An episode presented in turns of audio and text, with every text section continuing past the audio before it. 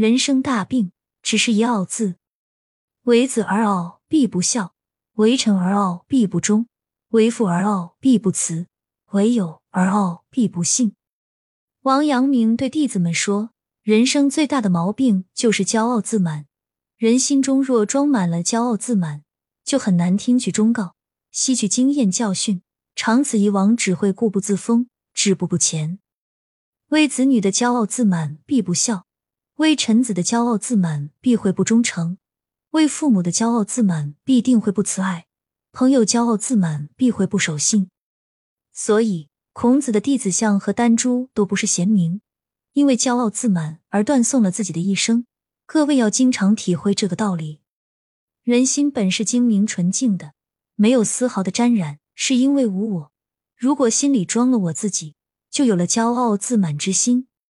古代的圣贤都是无我境界。孔子曾曰：“如有周公之才之美，使骄且吝，其余不足观也已。”意思是说。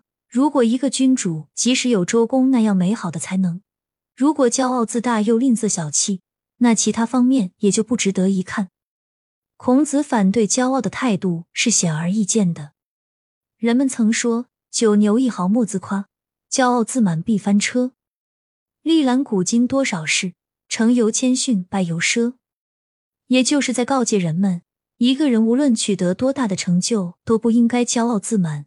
你可以做到的。别人也可以做到，甚至做得更好。你可以想到的，一定也有人会想得到，甚至比你考虑的更周全。所谓天外有天，人外有人。